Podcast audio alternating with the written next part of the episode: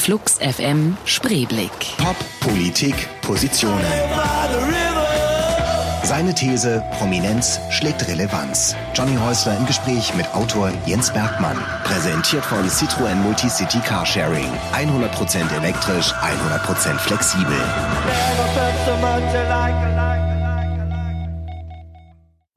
Jens Bergmann, 1964 in Hannover geboren, studiert an der Universität Hamburg Psychologie und Journalistik.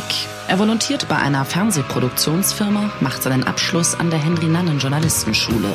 Im Anschluss arbeitet er als Redakteur und Autor unter anderem für den Spiegel. Seit 2001 ist er Redakteur beim Wirtschaftsmagazin Brand 1, seit 2008 geschäftsführender Redakteur. Jens Bergmann lehrt an verschiedenen Hoch- und Journalistenschulen und beschäftigt sich gerne mit dem Bild von Prominenten in der Öffentlichkeit und mit ihren Verwicklungen in Skandale.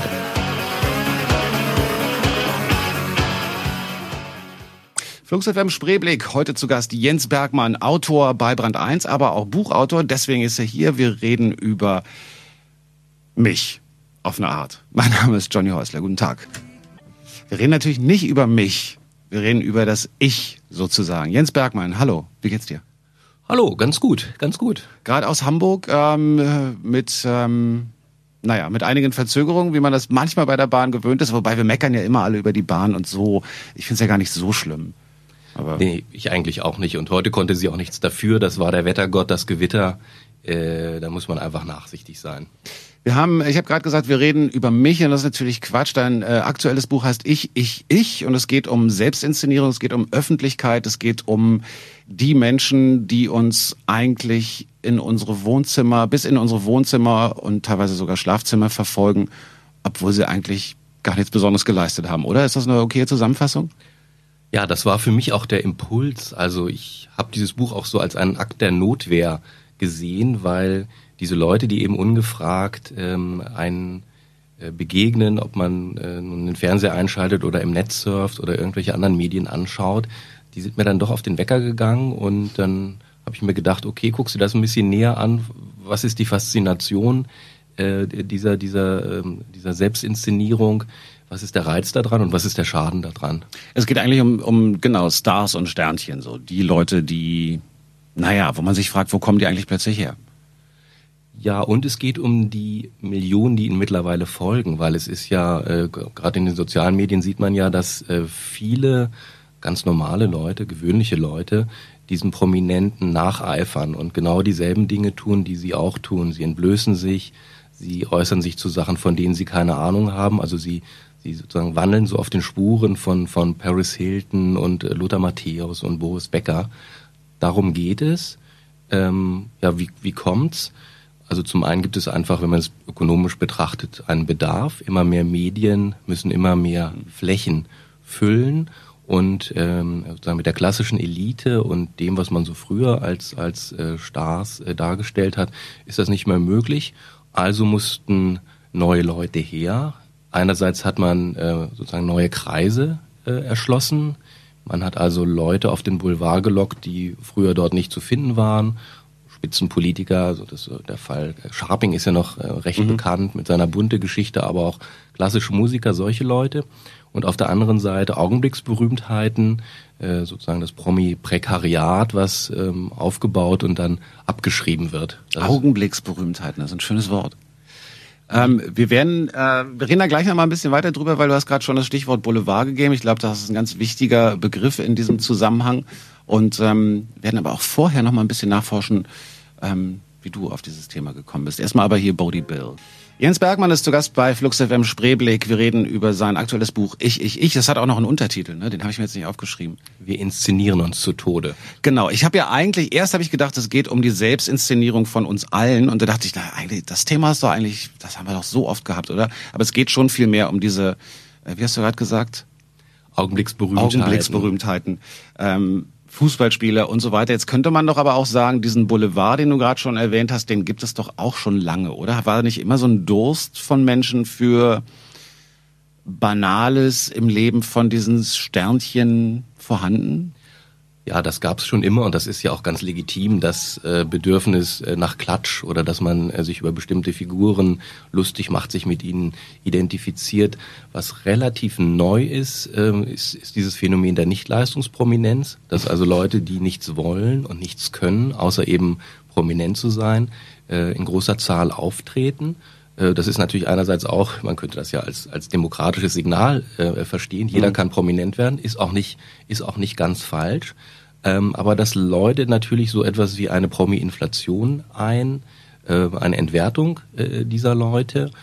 Und dann kommt natürlich auch hinzu, dass der je niedriger der Status äh, des Prominenten, desto mehr müssen sie sich von den Medien gefallen lassen. Und äh, man, man sieht es ja, dass es bestimmte Formate im Fernsehen gibt, die allein auf diesem Erniedrigungsmechanismus beruhen. Und das ist natürlich zum Teil sehr, sehr gruselig.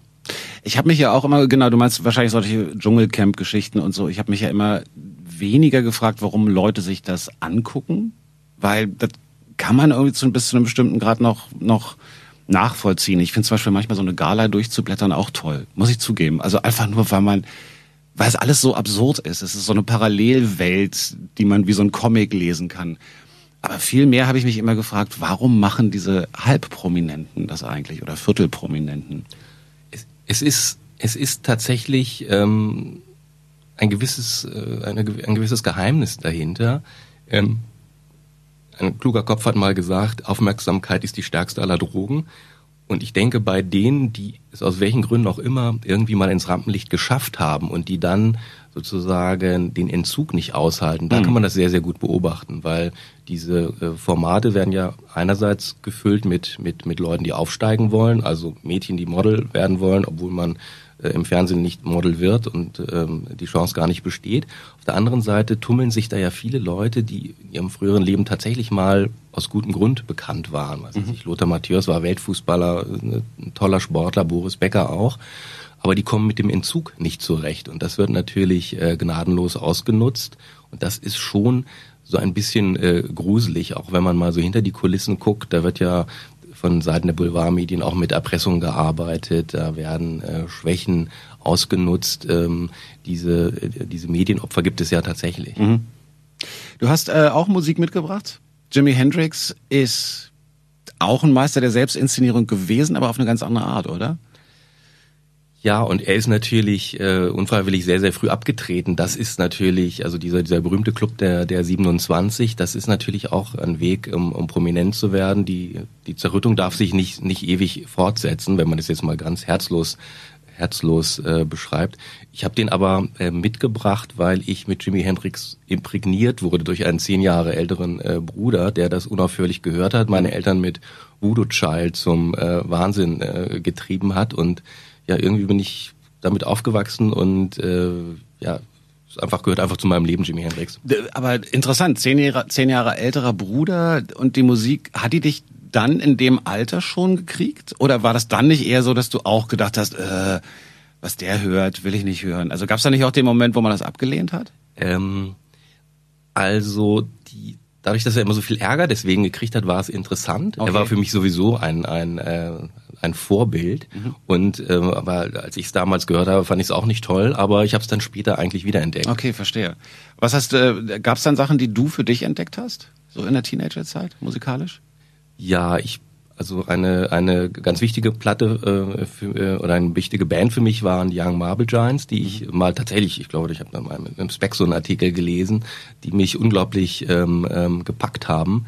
Das ist eine ganz eigenartige, äh, ähm, äh, geheimnisvolle Musik, die die machen und sie sind ja dann auch sehr einflussreich gewesen, obwohl ihre ihre ihre Zeit ja äh, begrenzt war. Das ist sicherlich so eine Band oder die Clash. Das ist natürlich dann auch ähm, bekannter.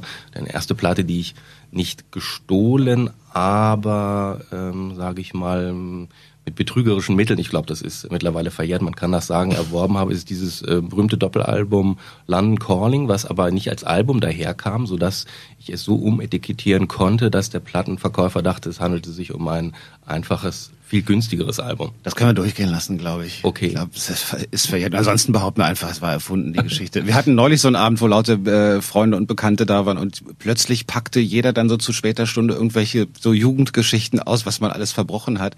Dazu kommt man ja immer, wenn man über die eigenen Kinder redet, dass man dann sagt, ja, dann wurde dies und das und so. Und dann erzählen alle, ach, ich habe viel schlimmere Sachen gemacht. Also was man da teilweise hört von, von Bekannten, da ist man schon na, ich sag's mal positiv beeindruckt. Deswegen, ähm, ich glaube, das Umetikettieren einer einer Schallplatte. Äh, hören wir auch alles noch. Wir hören noch The Clash, wir hören auch noch Young Marble Giants, aber erstmal hören wir Jimi Hendrix. Delphik. Und hier zu Gast bei Flux FM Spreeblick ist Jens Bergmann. Wir reden über die Selbstinszenierung, über Stars und Sternchen, über Boulevard, Medien. Und du hast gerade gesagt, ähm, dass es ja so Leute gibt, die mal was dargestellt und geleistet haben. Boris Becker als Beispiel der ganz aktiv auf Twitter ist zum Beispiel und äh, dem ich auch folge auf Twitter, weil auch weil das streckenweise eine grandiose Absurdität hat. Also da kommen dann so aus der ganzen Welt, man hat den Eindruck, der reist nur rum. Und dann gibt's immer so, so aus dem Flugzeug irgendwelche Fotos oder von irgendwelchen Inseln oder wen er alles trifft und so. Es hat auch eine gewisse Tragik. Ja, es, es, es hat eine Tragik, weil man sich natürlich wirklich fragt, warum die Leute nicht den Zeitpunkt erwischt haben. Mhm. Nun muss man natürlich auch konzidieren, dass es bei Sportlern ja dass es nicht, dass es oft nicht die hellsten Leute sind. Bei Boris Becker kam noch erschwerend hinzu, dass er unwahrscheinlich gehypt wurde. Es gab ja diesen äh, riesigen Spiegeltitel, der, der zufälligerweise auch ich hieß, aber nur einmal ich. Ähm, die Autonomen haben ihn verherrlicht. Äh, Boris Becker kommt zum Hafenrand. Wir brauchen deine ähm, ähm, Rückhand. Gut, ich gebe es nicht ganz genau wieder, aber in, in etwa. Und ähm, dann ähm, sozusagen damit zurechtzukommen, dass das Rampenlicht nicht mehr da ist, das ist schwierig. Allerdings auch für schlauere Leute. Wenn man sich überlegt, dass Heide Simonis, erste ähm, Frau als Ministerpräsidentin in Schleswig-Holstein damals auch, einen schlimmen Entzug hatte, nachdem sie eben abgewählt worden war, ähm, dann in diese Hoppelshow gegangen ist, ähm, äh, die, mhm. diese Dance-Show von der Bild veralbert wurde, hingeworfen hat und die auch in einem Buch recht offen ähm, darüber berichtet hat, wie, wie unangenehm das ist, wenn man eben einfach nicht mehr wahrgenommen wird. Das hat schon so eine, das hat schon so einen Suchtcharakter, ja. Man kann da auch äh, als als als als normaler Mensch, wollte ich jetzt gerade sagen, auch normale Menschen, aber als jemand, der nicht davon lebt, im Rampenlicht zu stehen, kann man darüber ja auch lachen und sich lustig machen. Aber wenn man wirklich näher mal drüber nachdenkt, ist das schon auch ein nachvollziehbares Problem. Und zwar nicht nur wegen der Sucht, die du angesprochen hast, dass man da plötzlich diese, diese Bestätigung, mit der man karrieremäßig ja auch aufgewachsen ist, nicht mehr hat, sondern ich frage mich auch ganz oft, was sollen die denn auch sonst machen? Also Boris Becker, der kann jetzt vielleicht Restaurants eröffnen oder, oder, oder, aber der kann ja nicht wirklich selber hinterm Tresen stehen oder irgendwo Verkäufer sein oder, oder, oder. Also dann gibt's halt manchmal nur noch die Werbung. Ja. Wichtiger Punkt wahrscheinlich auch. Ja, die, das ist, ähm, das ist eine Figur, der Werbenerver, ähm, heißt er in meinem Buch, die, die natürlich besonders äh, unangenehm sind, weil die, die, die Glaubwürdigkeit natürlich außerordentlich gering ist. Ich weiß, dass wir auch mal eine, eine heftige Diskussion hatten ähm, ähm, bei uns im, im, im, in der Redaktion bei Brand 1, weil ähm, ich da eben auch diesen Werbenerver mal äh, vorgestellt hatte im Blatt und da war eben äh, ein, ein, ein Werber zu Gast als Blattkritiker und der hat sich darüber unglaublich aufgeregt äh, und gesagt, nee, die Werber, äh, die, die Prominenten funktionieren gut in der Werbung. Ich sehe das eigentlich nicht so, weil die, die die Glaubwürdigkeit ist eigentlich nicht da. Jeder weiß ja, mhm. dass, dass die Leute nicht wirklich begeistert sind von, von Tütensuppen oder billig Airlines. Und es passieren ja auch immer wieder lustige ähm, oder auch peinliche ähm, Dinge. Man denke an den, an den äh, Schauspieler Manfred Krug und seine Telekom-Aktienwerbung mhm. oder der, ähm, der Rüpel äh, Dieter Bohlen, der für ähm, Müllermilch geworben hat und dann irgendwann mal seine wahre Meinung über Buttermilchtrinkerinnen äh, geäußert hat. Das passiert ähm, sozusagen immer wieder. Aber man sieht daran, dass natürlich auch eigentlich vermeintlich rational denkende Menschen, also Manager von Wirtschaftsunternehmen, sich von diesem äh, von diesem Glanz der Prominenz blenden lassen und es einfach mal toll finden, wenn äh, was weiß ich eine äh, Verona äh, Feldbusch oder andere Figuren äh, sozusagen in ihre Nähe kommen. Da waren sie, die Young Marble Giants. Wichtige Band für dich. Ja, also äh, unglaublich tolle Platte, die ganze Platte, Colossal Use. Ähm, erinnert mich, wie gesagt, an meine eigene, weniger kolossale Jugend. Und äh, es gibt ja so Musik, die bleibt. Nun hat das sicherlich auch damit zu tun, dass man im bestimmten Alter Musik kennenlernt und dann bleibt man dabei. Wenige bleiben ja neugierig. Also an mir ging dann auch vieles vorbei. Ich hatte das Glück, dass ich einen Kollegen hatte bei Brand 1, der, der sehr neugierig äh, gewesen war und lange auch Musikredakteur, der mich dann immer mit neuen äh, Dingen sozusagen versorgt hat. Aber die, diese, diese Sachen, die man so in der Jugend hört, die, die, die brennen sich ein, ja. Ja, wahrscheinlich sind es dann häufig auch die ganzen äh, Umstände, unter denen man diese Musik gehört hat. Also man verbindet einfach auch Erlebnisse oder ein bestimmtes Alter, vielleicht so nur ein Halbjahr in dem man da gerade war oder so. Aber du hast gerade gesagt, deine eigene nicht ganz so kolossale Jugend, war die, war die besonders schlimm? Nein, nein, nein. Also sie war, sie war normal. Ich komme aus so, ähm, ja, aus einer Arbeiterfamilie, aber so mit so einer gewissen bürgerlichen Aufstiegsorientierung. Mhm. Äh, dann so aufs Gymnasium gegangen und das war dann immer ganz lustig. Äh, man musste früher immer den Beruf seines Vaters irgendwie nennen. Kenne ich ganz genauso. Erzähl mir weiter. Und ähm, mein Vater ist Werkzeugmacher und äh, das ist ja so ein äh, ganz ähm, anerkannter Industrieberuf, aber natürlich in den Kreisen vollkommen unbekannt, weil die Leute eben Ärzte waren oder Rechtsanwälte oder Angestellte oder Beamte und ähm, ähm, diese sich dann immer gefragt haben, ja, was macht er denn, Hämmer oder oder mhm. oder Sägen? Das war ähm, ja, das hat mich schon auch durchaus geprägt ähm, so einerseits, weil, weil man dann eben ähm, tatsächlich merkte, dass man aus anderen Kreisen kam und eben auch kein Eigenheim hatte und keinen äh, Partykeller. Das ist ja damals auch ein wichtiges Thema gewesen. Oh ja. Andererseits, ähm, weil das bei mir dann auch ganz gut geklappt hat, so mit der Schule und so weiter, hatte ich ähm, auch weniger Sorgen als so meine bürgerlichen äh, Mitschüler, die ähm, äh, dann auch von ihren Eltern schon damals auf Schritt und Tritt überwacht wurden. Also meine Eltern hat das, äh, so, so, soweit das funktionierte, nicht, ähm, äh, nicht interessiert. Es, es gab mal eine ähm, Situation, die war so ganz, äh, ganz äh, symptomatisch. Ich, ich sollte in Musik ähm, interessantes Thema, eine, eine Arbeit schreiben. Da war ich immer sehr, sehr schlecht. Ich hatte keine Ahnung davon, habe ich bis heute auch ehrlich gesagt nicht. Dann habe ich dann zu meiner Mutter gesagt, nee, das will ich nicht machen, ich will da nicht hingehen. Und dann äh, sagte sie, ja, er musste aber einkaufen gehen. Und dann bin ich dann einkaufen gegangen und traf die Mutter eines Mitschülers, äh, die sagte, Mensch, ihr habt doch Schule und so weiter, was, was ist denn und so weiter. Der, der, ihr Sohn, der sei krank. Der hat natürlich auch, ich auch geschwänzt und so. Und ich musste mich dann irgendwie rausreden, nein, ist verschoben worden und so. Aber das war so der Unterschied. Ja, aber ist ganz interessant, weil völlig super parallel. Wo, wo bist du zur Schule gegangen? In Hannover. In Hannover, aber völlig parallel bei mir auch. Ich war auch an so einem Gymnasium, wo ganz viele äh, Töchter und Söhne von Menschen waren, die äh, ganz woanders spielten als meine Eltern. Und mein Vater war Heizungsbauer. So, also genau die gleiche Geschichte eigentlich. Das nannte sich auch so. Der war Heizungsbaumeister, war natürlich so sein, alle möglichen Installationsarten und so weiter. Und ich habe, das gab so die Momente, in denen man sich nicht geschämt hat dafür, aber in dem man wusste, jetzt kommt der Moment, da muss man den Beruf seines Vaters sagen. Und dann war genauso, genau wie bei dir, Anwälte, Ärzte, ähm, Politiker. Und dann kommt der Heizungsbauersohn. Und irgendwann, es hat wirklich so nach dem zweiten, dritten Mal fing ich dann an, darauf stolz zu sein und mich darauf zu freuen. Also es war wirklich so, auch so aus Notwehr, dass man gesagt hat, ja, mein Vater tut was. Natürlich Quatsch alles, aber schon irre.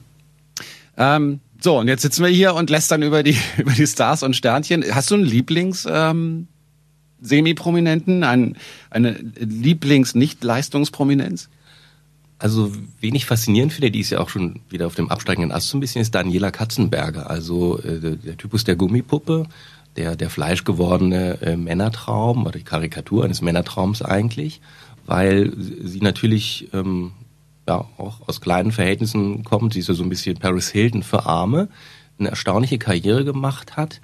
Und was ich bei ihr faszinierend finde, ist, dass sie in sich zu ruhen scheint. Also äh, das ist ja gar nicht so leicht in dieser Rolle, äh, das zu tun. Sie ist so ein bisschen der der der Guru unter den ähm, ähm, sozusagen unter diesen Gummipuppen. Deswegen finde ich sie interessant. Also man weiß natürlich nicht, ob das stimmt. Das sind ja alles nur Projektionen und Vorstellungen, die wir da haben. Mhm. Aber das ist sicherlich so eine Figur. Und dann finde ich natürlich grundsätzlich sympathisch ähm, die, die, die rare Spezies äh, des äh, dezent oder kontrolliert Prominenten. Also Leute, die äh, die Chance, ins Rampenlicht zu treten, nicht nutzen. Also Joachim Sauer finde ich zum Beispiel interessant, der Kanzlergatte. Der wird ja auch äh, Phantom der Oper genannt, weil mhm. man ihn eigentlich mhm. nur bei diesen äh, Festspielen dort sieht. Und jetzt natürlich gestern ähm, beziehungsweise vor einigen Tagen dann äh, beim Obama-Besuch.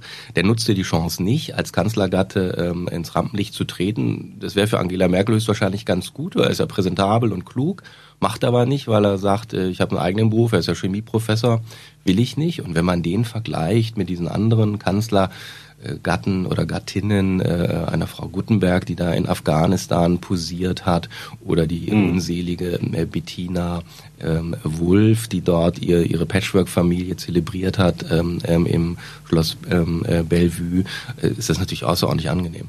Ich habe nur im Vorbeigehen neulich mitgekriegt, dass Per Steinbrück jetzt auch seine Gattin ins Spiel bringt. Ja. Die, die Verlockung ist unglaublich äh, groß, weil die Medien wollen es.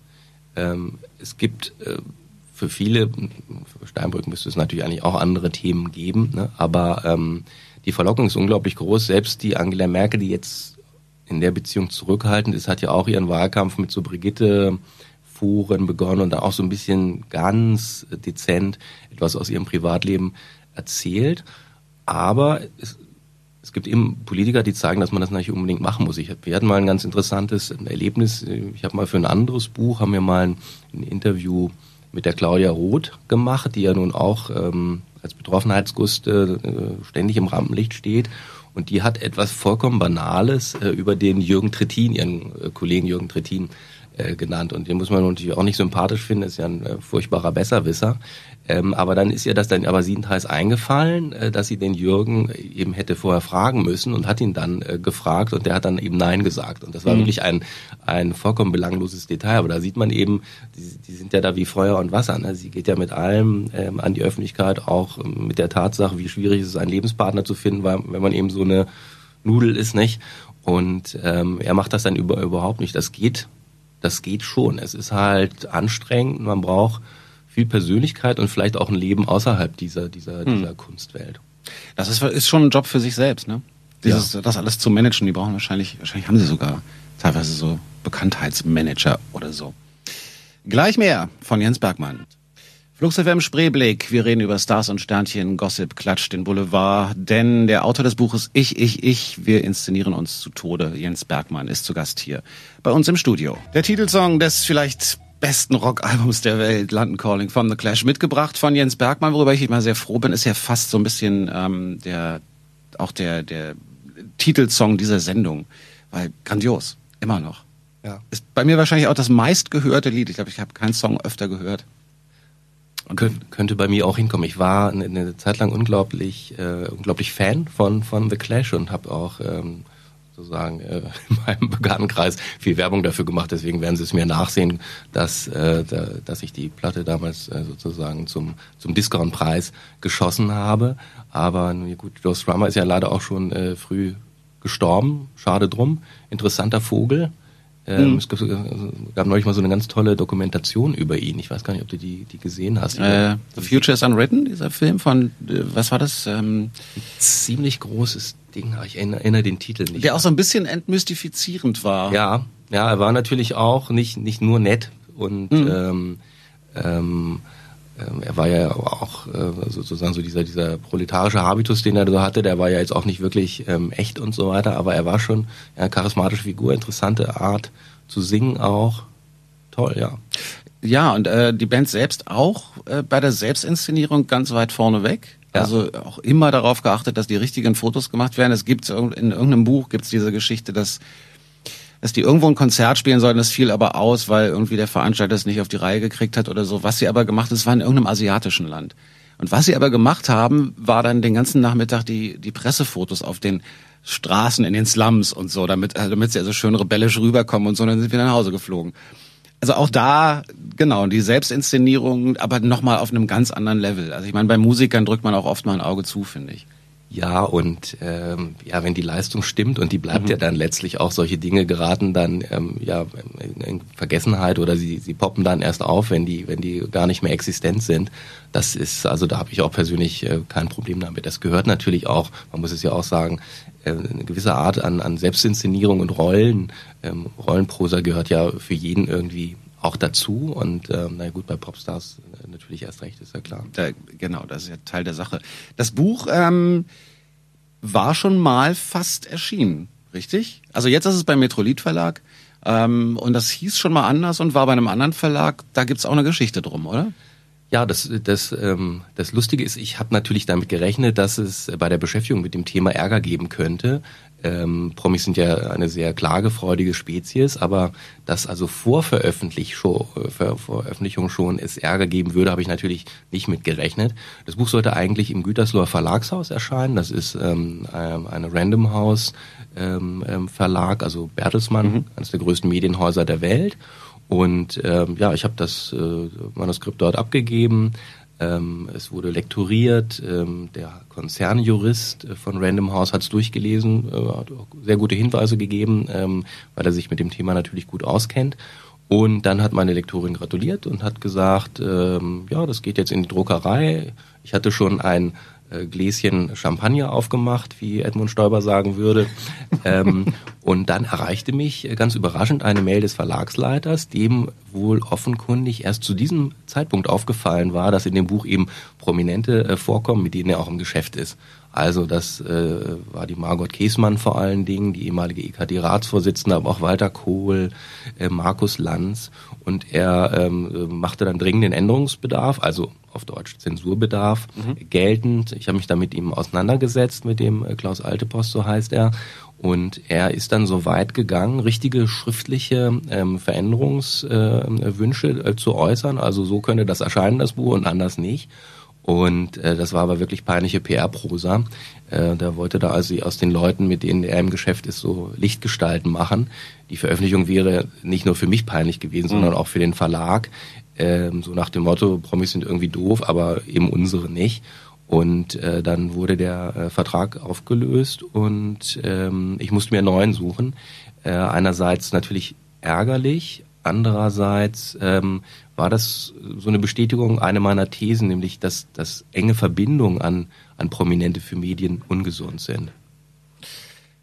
Ziemlich krasse Geschichte eigentlich, wenn man mal ein bisschen drüber nachdenkt. Also da muss man natürlich dann in Frage stellen, was alles so bei Random House noch kontrolliert wird inhaltlich oder so. Ich meine, ja, wenn man, wenn man sich überlegt, dass natürlich Prominente unaufhörlich Bücher machen, weil diese Bücher sich gut verkaufen, mhm. das äh, egal ob die nun gut geschrieben sind, meistens schreiben die sie ja gar nicht selber, dann ist es natürlich äh, so, dass äh, kritische Bücher über Prominenten nirgendwo erscheinen könnten. Also M. und ähm, natürlich ist Bertelsmann auch so ein Haus, die eigentlich sagen, äh, wir haben so eine Binnen, wir haben so einen Binnenpluralismus, nicht? Also hier sind unterschiedliche Meinungen können jetzt zur Geltung mhm. kommen. Und äh, natürlich sind in dem gesamten Konzern ähm, alle möglichen äh, Promi-Bücher erschienen, von Sarah Zehn bis Schieß mich tot. Ähm, aber dieser äh, spezielle Verlagsleiter hatte wohl wahnsinnige Angst. Es war natürlich auch unprofessionell. Er hätte ja schon äh, bei Vertragsabschluss sagen können, die, diese Leute standen ja im Exposé drin, da stand ja drin, dass Margot Käßmann bei mir als Betroffenheitsguste vorkommt und Markus Lanz als Muttis Liebling hätte er sagen können, Mensch, Herr Bergmann, äh, Kritik mhm. an Promis ist gut, aber die müssten sie dann rauslassen. Und dann hätte ich gesagt, Mensch, ja, dann machen wir das eben nicht. Ne? Aber das dann auch so weit ähm, gedeihen zu lassen, also da kommt natürlich neben der Unverfrorenheit äh, die, die, die Unprofessionalität hinzu. Wie ist denn sowas geschäftlich dann? Also ich meine, musst du dann, du hast ja wahrscheinlich einen Vorschuss gekriegt für den, das Buch, um es schreiben zu können, musst du den zurückgeben? Den habe ich behalten, weil die Rechtsposition Super. Äh, sozusagen nicht haltbar war. Also ist ja dann eigentlich eine Art Rock'n'Roll-Swindel. ein bisschen schon, aber es ist, es ist dann mühselig gewesen, weil das ist, hat sich um ein Jahr verschoben und man will ja auch äh, so ein Projekt dann mal abschließen und so. Nicht? Also. Ja, und außerdem ist dann wahrscheinlich äh, der Großteil wieder für Anwaltskosten draufgegangen oder keine Ahnung. Ach, furchtbar. Äh, erstmal The Strokes Last Night. Mein Name von den Folds. Jens Bergmann ist zu Gast bei uns im Studio. Er hat das Buch Ich, Ich, Ich, wir inszenieren uns zu Tode geschrieben, im Metrolit Verlag erschienen und da geht es um ja, diese ganzen Menschen, Jens hat sie gerade nicht Leistungsprominenz genannt, die uns behelligen mit ihrem Dasein und wo wir uns so oft fragen, warum eigentlich? Boulevard war schon mal ein Stichwort, aber natürlich sind gerade diese ähm, bekannten Boulevardmedien, allen voran natürlich die Bildzeitung und so, wahrscheinlich ein irrsinnig wichtiger Faktor bei diesem ganzen Kram. Ich kenne es von früher, also ich kannte mal jemanden, der hat in so einer Teenie-Band gespielt. Da war es die Bravo, ähm, die ähm, einen wahnsinnigen Einfluss auf den Erfolg von so einer Band hatten, also die auch bei dem sonntags morgens vor der Tür standen und eine Home Story machen wollten wenn der dann gesagt hat, nee, dann haben die gesagt, na, dann denken wir uns was Schönes aus und machen andere Fotos. Also da findet doch auch wirklich eine Menge richtiger Erpressung statt, oder? Ja, das, das, das Geschäft ist wirklich schmutzig und äh, man ahnt es, aber es kommt eben selten äh, zutage, wie es wirklich läuft. Mhm. Und die Bild ähm, ist, ist sehr, sehr wichtig. Äh, bei der Promi-Produktion kann man ja schon sagen, das sind ja wirklich äh, Homunculi, also Kunstfiguren, die von ihr gemacht werden. Was ich bemerkenswert finde, ist, dass die Bild ja ähm, schon dramatisch an Auflage verloren hat, aber ähm, sie hat es sozusagen geschafft, ihr, ihr Image zu verbessern. Mhm. Das heißt eben, dass auch andere vermeintlich seriöse Medien sozusagen auf den Zug aufspringen und dass man eben diese, diese, äh, diese, diese Promis, diese Kunstfiguren auch dort äh, zunehmend sieht. Also deswegen kann man auch, wenn man jetzt seriöse Medien konsumiert, äh, wundert man sich eben manchmal, was weiß ich, wer sich dort äh, produzieren darf. Ja, ganz komisch auch, dass man dann plötzlich in diesen eigentlich etwas seriöser gedachten Medien waren dann plötzlich auch so Sachen wie Dschungelcamp ein Thema und dann wurde das von der von der intellektuellen Seite angegangen und warum schauen wir das und wir können uns dem nicht entwehren und eigentlich ist es ganz große Kunst und so. Da habe ich dann auch mal so den Eindruck, ich krieg jetzt wieder irgendwas nicht mit. Also diesen Switch, am Anfang war das natürlich alles bäh und äh, dann ist es aber plötzlich in Ordnung. Sind das, werden wir auch als Konsumenten da langsam erpresst? Na, beim Dschungelcamp, das ist so ein, das ist so ein spezieller Fall. Also ich finde das Dschungelcamp auch in gewisser Weise interessant, weil es ehrlich ist, weil eigentlich jeder sieht, da werden Menschen erniedrigt und andere äh, erfreuen sich daran. Also da wird sozusagen, da wird nicht so viel Camouflage betrieben. Nun äh, gibt es natürlich äh, Medien, die das versuchen in den Himmel zu heben und sagen, das sind so Shakespeare'sche Dramen, die sich da ähm, mhm. abspielen. Das ist jetzt ein Zitat von Patricia Riekel ähm, aus der Bunden. Das ist natürlich übertrieben, weil der, der, die Qualität ist natürlich sozusagen geringer, aber es steckt schon auch, also man kann schon was, aus, aus diesem Format kann ich, finde ich schon, kann man was, kann man was lernen bei vielen anderen äh, Themen, die aufgegriffen werden, das, das sind einfach die, die, äh, die klassischen Impulse. Promi, also Promi-Berichterstattung gilt als sichere Nummer. Mhm. Promis ziehen die Leute aus welchem Grund auch immer an. Also bringt man sie? Ich meine, dass, wenn man jetzt mal einen Promi, der Gott sei Dank schon lang, lange tot ist, nimmt und, und, und äh, sein Verhältnis zum Spiegel. Also warum macht der Spiegel mhm. andauernd Adolf Hitler Titel? Mhm. Ähm, ne, das, das ist sozusagen, äh, das ist der gleiche Grund, warum jetzt äh, die Bildzeitung Daniela Katzenberger featured oder Gina Lisa Lofink. Ähm, und das ist natürlich, wenn man es mal näher betrachtet und sich fragt, wo ist eigentlich wirklich die Story, wo ist, wo, wo ist die News auch, da bleibt dann wenig übrig. Wir, wir denken nur an Hitlers Uhr, das ist ja der bislang letzte oder jüngste ähm, Spiegeltitel. Äh, Hitlers Uhr, die eigentlich dann aber Eva Braun gehörte. Das also die, die, die, die, die auch seriöse Medien ähm, tappen in diese Promi-Falle und das Ergebnis ist oft unglaublich peinlich. Oder man denke jetzt an die Zeit, Giovanni Di Lorenzo versuchte dem, dem ähm, Lügenbaron zu Gutenberg bei seinem Comeback zu verhelfen, mhm. mit einem sehr, sehr großen Gespräch in der Zeit, mit einem, mit einem Buch. Das ist natürlich auch unglaublich peinlich gewesen. Der einzige Grund war eben, das hat er dann auch später so zum Ausdruck gebracht, man hat ihn halt gekriegt, diesen Gutenberg. Aber ob das irgendwie relevant ist und ob man diesem ähm, Menschen wirklich ähm, ein Podium bieten muss, diese Frage stellt sich dann gar nicht mehr. Kommen wir zu einem prominenten, äh, nein, kommen wir zur Musik, die du mitgebracht hast. Chromatics, äh, was ist der Song Into the Black? Ein paar Sätze dazu?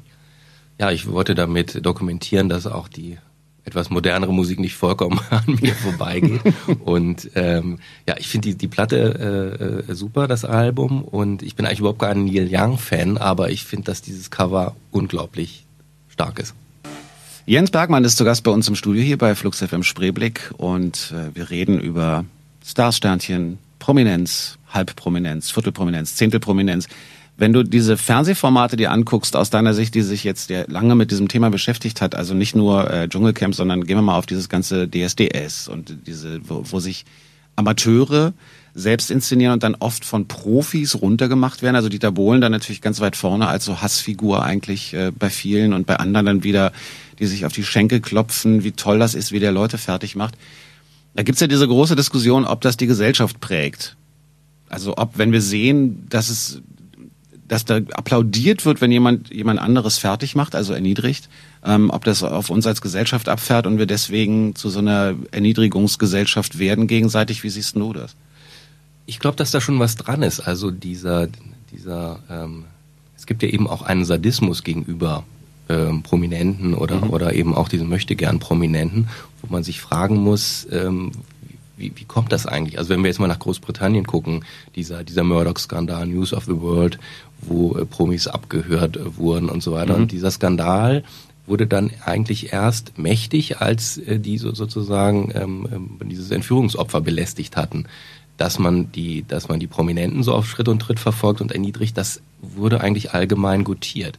Das finde ich schon bemerkenswert und ähm, einem selbst geht das ja auch manchmal so, dass man sagt, Mensch, dass man diesen Leuten auch alles Schlechte wünscht. Also sie sind Projektionsflächen, ähm, Spielfiguren, mit denen wir äh, machen, was wir äh, machen möchten, was wir mit echten oder gewöhnlichen oder wirklichen Menschen nicht tun dürften. Und das, das wirft schon auch ein äh, Licht auf uns. Und ich glaube, dass diese, diese, diese, diese Castingshows in dieser Hinsicht wirkmächtig sind. Man muss ja auch sagen, dieser Typus des Rüpels oder oder oder schlecht erzogenen ähm, ähm Mannes, den gibt's gab's ja auch schon früher, aber früher sind diese Leute, weil man denke, was weiß ich, so an so, so eine Figur wie Burkhard Riest oder so, mhm. die sind auch mal ins eigene Risiko gegangen, aber so Dieter Bohlen und Heidi Klum, das ist ja sozusagen der der gehobene Angestellte, der der die die die ihm Untergebenen so Schuh riegelt gegen Geld eigentlich. Mhm. Das ist trostlos. Trostlos finde ich auch, dass trotzdem diese Formate eine große Anziehungskraft haben. Also es ist jetzt eine Studie auch erschienen, ähm, äh, wie das wirkt eben und dass eben von, von den ähm, Mädchen, die sich das angucken, die Hälfte sich vorstellen kann, selbst Model zu werden, mhm. obwohl das vollkommen unrealistisch ist und diese Sendung ja gar nicht diese Funktion erfüllt. Finde ich äh, bemerkenswert. Gibt es bei diesen Prominenten, über die wir reden, jemanden, der dir leid tut? Du richtig sagst, der hat, der oder die hat Pech gehabt und kommt offensichtlich damit nicht klar und wird da zerhackt. Ja, ich denke schon. Also ich denke zum Beispiel eine eine Figur wie diese äh, Gina Lisa Lofink, die ja auch äh, sich in in, ähm, in eine extrem ungesunde Abhängigkeit von der Bildzeitung äh, gebracht hat und ähm, sozusagen extrem äh, bei dieser Selbstentblößung extrem vorangeht. Äh, was weiß ich, es sind ja kursieren ja Porno, Amateurpornos von ihr. Ähm, da fragt man sich natürlich, ja, wie, wie, wie wird sie in 20 Jahren darüber denken oder wie werden ihre Kinder darüber denken? Das, das sind schon so, so, so Figuren, wo man sich Gedanken macht, obwohl man bei ihr noch nicht mal ähm, ähm, sagen kann, dass sie nicht wusste, was sie tut. Aber mhm. sie konnte, und das sagen natürlich auch viele, sie, diese Leute können nicht abschätzen die, die Wucht dieser, dieser, dieser öffentlichen Wahrnehmung. Die tun mir schon leid. Und äh, was ich auch, wer mir jetzt nicht unbedingt leid tut, aber was ich bemerkenswert fand, ich weiß nicht, ob, ob äh, du das mitbekommen hast, es gab ja mal eine, eine einen Schlüsselmoment des Fernsehens, Katja Riemann auf dem roten Sofa mhm. ähm, in der NDR-Sendung Das. Es war so ein ganz typischer Promi-Termin. Sie hatte einen Film gemacht mit NDR-Beteiligung, also ging es um PR. Ähm, und der Moderator hat sich natürlich nicht nach dem Film gefragt, sondern umstandslos nach Privatem, hat den Film auch gar nicht gesehen, hat er dann offen zugegeben. Und äh, sie hat das Spiel nicht mitgemacht. Sie, ihr war das sichtlich unangenehm, sie, sie hat ihn abtropfen lassen und ähm, äh, interessanterweise gab es dann einen äh, sogenannten Shitstorm dann hinterher, mhm. der sie betroffen hat. Ähm, Völlig irrsinnige Geschichte, ja. Und gar nicht den, äh, den Moderator. Also was zeigt, dass die dass das Publikum es auch nicht schätzt, wenn die Prominenten aus den ihnen vorgegebenen Rollen mhm. irgendwie ausbrechen. Also das ist schon eine, eine Übergriffigkeit und eine Aneignung dieser, dieser Leute, die bedenklich ist. Hast du auf beiden Seiten mal Menschen kennengelernt? Also einmal von der Prominenz und dann natürlich auch von denen, die sie machen. Also zum Beispiel ähm, aus der Bildredaktion oder so. Hast du da mal mit, mit denen, die mittendrin sind, ge gesprochen? Es gab so Vorarbeiten zu diesem Buch, wo wir ähm, ähm, Prominente aus allen Sphären ähm, befragt haben, äh, wie sie sich sozusagen medial inszenieren. Und das war eine sehr, sehr lehrreiche Geschichte, weil erstmal es natürlich unglaublich schwierig war, diese Leute überhaupt dazu zu kriegen, etwas dazu zu sagen. Ähm, ähm, es gab auch gescheiterte Versuche. Also mit Rudolf Scharping haben wir drei Fassungen des Interviews gemacht und dann haben die, die Autoren gesagt, nein, das ist, wir können es nicht drucken. Mhm. Ähm, und das war schon bemerkenswert. Also dass man einerseits sah, diese, diese, diese Härte, mit denen diese Leute zu tun haben, aber auch der andere, auf der anderen Seite auch die Härte, mit denen die zurückschlagen. Ein Fall war Franziska van Almsig. Mhm. Interessanter Fall, weil das eine, eine Figur ist, die zu einem äh, Lebensalter prominent wurde, als sie das noch nicht richtig abschätzen konnte. Der Goldfisch, da war sie Teenager, ähm, war sportlich erfolgreich, es gab eine Live-Schaltung von Wetten das äh, zu, zu ihren Eltern ins Wohnzimmer. Und als sie mit uns damals gesprochen hat, ähm, hat sie gesagt, äh, sie möchte sich jetzt ein Leben ähm, jenseits ähm, mhm. dieser Medien erkämpfen. Er hat, ist gegen Paparazzi vorgegangen, hat genau geschildert, wie das ist, wenn man im Urlaub ist und ständig ist da so ein, so ein Fotograf hinterm Busch. Und äh, das ist ein tolles Interview geworden von jemand, der sozusagen von der Sucht, wenn ich das mal ein bisschen überhöhe, wegkommen will. Mhm. Und dann hatte sie es aber bis zum Erscheinen dieses äh, damaligen äh, Gesprächsbandes, hatte sie es anders überlegt. Sie hat dann auch ihren Manager gewechselt und ist dann gegen das Interview vorgegangen mit dem ja, bekannten und berüchtigten ähm, Medienanwalt Christian Scherz und hat gesagt, ich habe das nie gesagt, das ist nie autorisiert worden, äh, das ganze Buch muss vom Markt. Und ähm, Gott sei Dank konnten wir belegen, dass das nicht der Fall war. Sie hatte das autorisiert und so. Es passt ja einfach nicht mehr in den Kram. Hm. Und ähm, da sieht man auf der einen Seite schon auch die, die Verletzlichkeit, aber auf der anderen Seite auch die harten Bandagen, mit denen da zurückgeschlagen wird. Also die hat, die, die hätte das Buch einfach ähm, äh, vernichtet, äh, weil es ihr ähm, sozusagen nicht mehr passte und ist dann eben auch, ähm, man, man konnte das so direkt äh, sehen, wieder umstandslos in der Bunden aufgetreten, äußert sich auch da jetzt zu allem Möglichen. Hm. Ähm, man kann sagen, die Droge war stärker bei ihr. Das war eine ganz, ganz lehrreiche Geschichte. Erstaunlich. Das hat aber auch mit Geld zu tun, oder? Es hat auch mit Geld zu tun. Es ist natürlich sehr viel Geld ähm, im Spiel. Auch C-Prominente können ja schon sehr viel Geld äh, kassieren. Was weiß ich, von der, von der Lofing wird gesagt, dass sie 3000 Euro pro Auftritt ähm, bekommt, wenn sie da bei einer Einweihung eines Fitnessstudios da knapp bekleidet ähm, posiert. Das sind natürlich ungeheure Summen. Ähm, ähm, das sind schon wahre Ich-AGs. Und natürlich ist drumherum auch viel Geld im Spiel. Es mhm. gibt natürlich diese, die, ja, der Medienanwalt, der davon lebt, der Manager, die Agenten, die Medien nicht zuletzt, die, die eben auch Auflage machen. Ich meine, Angelina Jolie hat mal ihre, ihre Zwillinge, ähm, also sie und Brad haben mal ihre Zwillinge verkauft an ein amerikanisches Magazin, das soll 14 ähm, Millionen Dollar gekostet haben. Ähm, dafür hat auch, äh, sie haben glaube ich dann 17 Seiten gemacht über das, das Kinderglück und das war aber allerdings auch die bestverkaufte Ausgabe seit, hm. seit sieben Jahren gewesen. Also diese Aufmerksamkeitsökonomie, die, die ist, die ist eben, da hat auch was mit, mit Barem zu tun natürlich. Und auf der Seite derjenigen, die diese Prominenten machen, jemals mit ein paar Bildredakteuren gesprochen. Sind das so zynische Menschen, wie man sie sich vorstellt? Naja, die Macher, ähm, die, die haben so dieses Problem, was viele PR-Leute haben. Sie sind sehr, sehr einflussreich und ähm, bleiben aber eigentlich im Hintergrund. Und äh, da waren, äh, ich war da nicht daran direkt beteiligt, aber ein, äh, ein Freund von mir, mit dem ich auch ähm, ähm, an dem Thema gearbeitet habe, der hat mal den PR-Berater von dem Hans Eichel damals, mhm. ähm, haben die mal äh, vernommen. Und der hat zum Beispiel ganz offen ausgeplaudert, wie sie diesen Hans Eichel zum Sparfuchs stilisiert haben. Also mit bestimmten Accessoires, äh, dass er, was weiß ich, zur Sitzung des Finanzausschusses mit dem Fahrrad gefahren ist und, ähm, und am Brandenburger Tor vorbei und die Presse sozusagen ähm, eingeweiht war. Also er hat genau ausgeplaudert, wie man ein ganz bestimmtes Bild von diesem Hans Eichel gezeichnet hat, was überhaupt nicht der Realität entsprach. Er war mhm. nämlich gar kein Sparfuchs, sondern hat ähm, sehr, sehr viele Milliarden ähm, versenkt damals in äh, rot-grünen Zeiten. Ähm, das ist äh, bemerkenswert, kommt aber natürlich selten vor, weil die wirklichen ähm, äh, Profis, die, ähm, die halten sich im Hintergrund und schweigen. Sink to the bottom, das sind Fountains of Wayne. Jens, zum Schluss dieser Sendung jetzt noch ein bisschen den Ausblick in die Gossip-Landschaft Deutschlands. Was sind die up-and-coming ähm, jetzt wollte ich gerade Opfer sagen, das ist so schlimm irgendwie. Also, äh, kann man jetzt entweder schlimm finden aus Sicht von Jugendsprache, ganz fieser Begriff und natürlich auch ähm, in unserem Zusammenhang. Entschuldige mich für diesen Gedanken. Also wer sind, wer sind die up-and-coming Promis, wo du denkst, da wird jetzt viel passieren oder da, das ist der Nächste, den die Bild zerfetzt oder der Nächste, der uns auf den Wecker geht mit seiner Präsenz?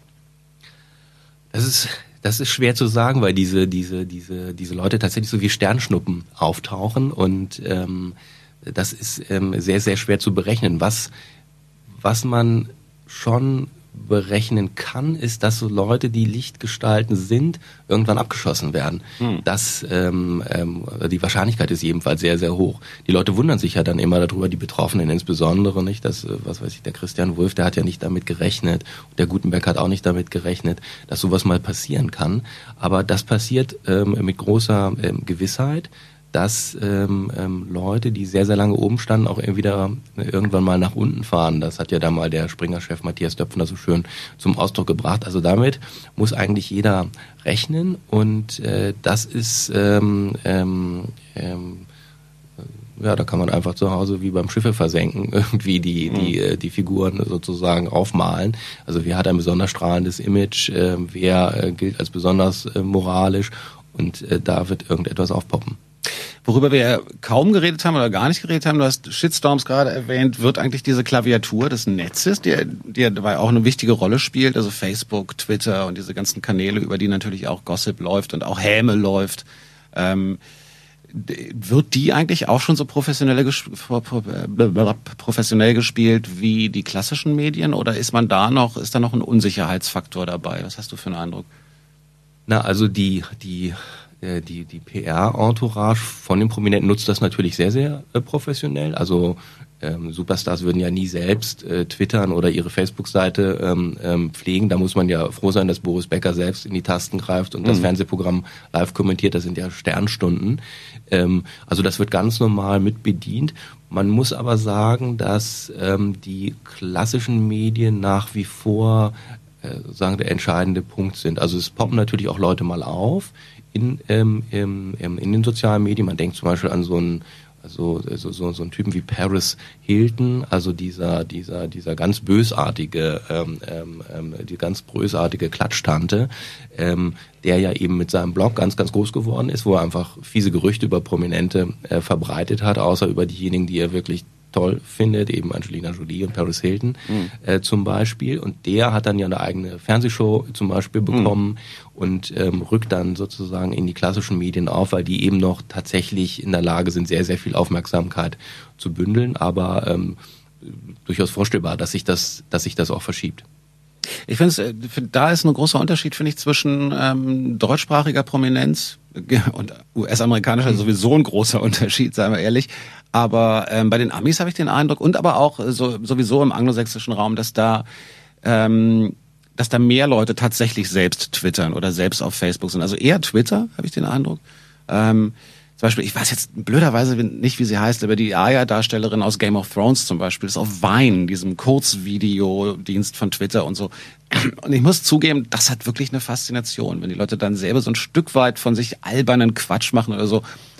Das, rückt die wirklich näher. Und das ist dann auch toll zu sehen, wie diese, wie sie teilweise ihren Rollen entsprechen und teilweise dann wieder nicht. Und wenn Leute das beherrschen, gerade jüngere Menschen, die mit diesen Medien sowieso aufgewachsen sind, hat das auch tatsächlich manchmal eine, eine Echtheit, die einen nicht stört. Also die, bei, wie gesagt, bei Boris Becker eher so eine Mischung aus Tragik und, und absurden aber auch toll teilweise, was der so von sich gibt und so. Wirklich irre dann. Aber der kriegt das auch hin, und das finde ich eigentlich schade, dass, wenn, wenn, man, wenn man twittern lässt, ist es doch albern, oder? Ja, ähm, aber das, ähm, das, dieser Schein und Sein-Image und ich, das ist natürlich, ähm, ein, ein, das ist natürlich das Riesenthema und die klugen Prominenten, die wissen das äh, in gewisser Weise zu unterscheiden. Ich denke, dass die neue Generation, die mit den äh, mit den neuen Medien auch mehr ähm, aufwächst, dass die, dass, dass wir da höchstwahrscheinlich auch ähm, noch mehr ähm, Veränderungen entdecken werden. Es ist ja eben teilweise so, dass die Leute auch noch recht unbeholfen sind. Man denke nur an den den äh, Arbeitslosen in Amerika, der so, der so Accounts gehackt hat von Promis und dann hat man mhm. dann äh, festgestellt, dass Scarlett Johansson äh, sozusagen Freude daran hat, sich äh, nackt im Badezimmer zu fotografieren mit mhm. ihrem mit ihrem Handy und äh, das poppt dann ähm, ähm, in die Öffentlichkeit und dann äh, nutzen das wieder die die traditionellen Medien und machen so Abstimmungen, ne, war das Foto echt oder oder ist es mhm. doch gefaked? Also ja, vermutlich wird sich da noch einiges tun. Aber ich muss auch sagen, dass ich ähm, ein großer Fan bin von, äh, von Boris Becker, weil es so in gewisser Weise authentisch ist. Man, man oder erscheint, ja. Also man, man hat wirklich den Eindruck, dass er da so halb angeschossen schon im Fernsehsessel Absolut. sitzt und, ja. und, äh, und denkt, okay, jetzt muss ich, jetzt muss ich das mal kommentieren. Ich halte das sogar für klug, wenn ähm, Prominente diese Kanäle selbst nutzen, weil sie ja ähm, am Ende plötzlich ein Mittel haben, auch zum Beispiel Unwahrheiten richtig zu stellen, was viel mächtiger sein kann irgendwann mal, wenn man da eine Ja. halbe Million Follower hat oder so. Und dann steht irgendwo was in der Zeitung und dann kann man als eigener Pressesprecher sagen, Leute, das war Quatsch, so und so sah es aus. Und das hat ja dann doch mehr Gewicht. Also spannend. Wir sollten ein Geschäft ausmachen, Johnny. Die, So eine Beratungsagentur. genau. Das darf man ja Social, hier- Social Media Prominentenberatung. das darf man ja jetzt hier nicht sagen, aber Klar, wir können ja alles sagen. Fast alles. So, Internet ist ja alles Neuland für uns. Ähm, wir schließen mit den ähm, Beach Boys, beziehungsweise Beach Boys, Fat Boys, Wipeout. Ähm, ich bedanke mich fürs Kommen, Jens. ich bedanke mich bei dir, Johnny. Viel Glück, viel Erfolg mit dem Buch Ich, Ich, Ich im Metrolit Verlag erschienen. Wir inszenieren uns zu Tode. Und diese nächste Generation von Prominenten, die beleuchten wir dann, wenn du das nächste Buch darüber geschrieben hast. Tschüss. Machen wir. Tschüss.